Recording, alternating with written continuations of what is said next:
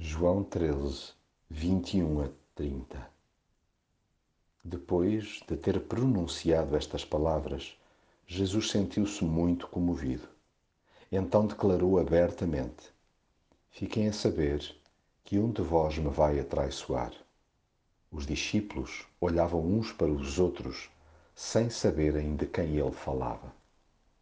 Jesus comove-se com facilidade, não porque seja lamechas, antes pela sua apuradíssima sensibilidade.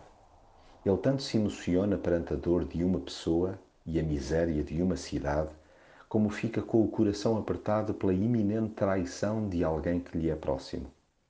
A sua voz também se embarga quando recorda aos seus seguidores o relacionamento que ele e o Pai desejam estabelecer com cada vida.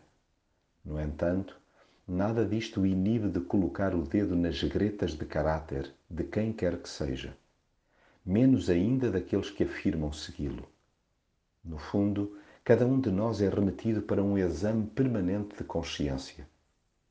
E se há franco desejo de saber em que pé é que se encontra o nosso grau de fidelidade, é só perguntar-lhe.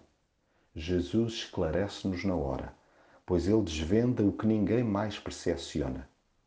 Indescritível mesmo é o seu jeito de confrontar na intimidade a alma mais tortuosa o seu amoroso e firme desafio é que se assuma rapidamente o que se vai fazer com a sua pessoa.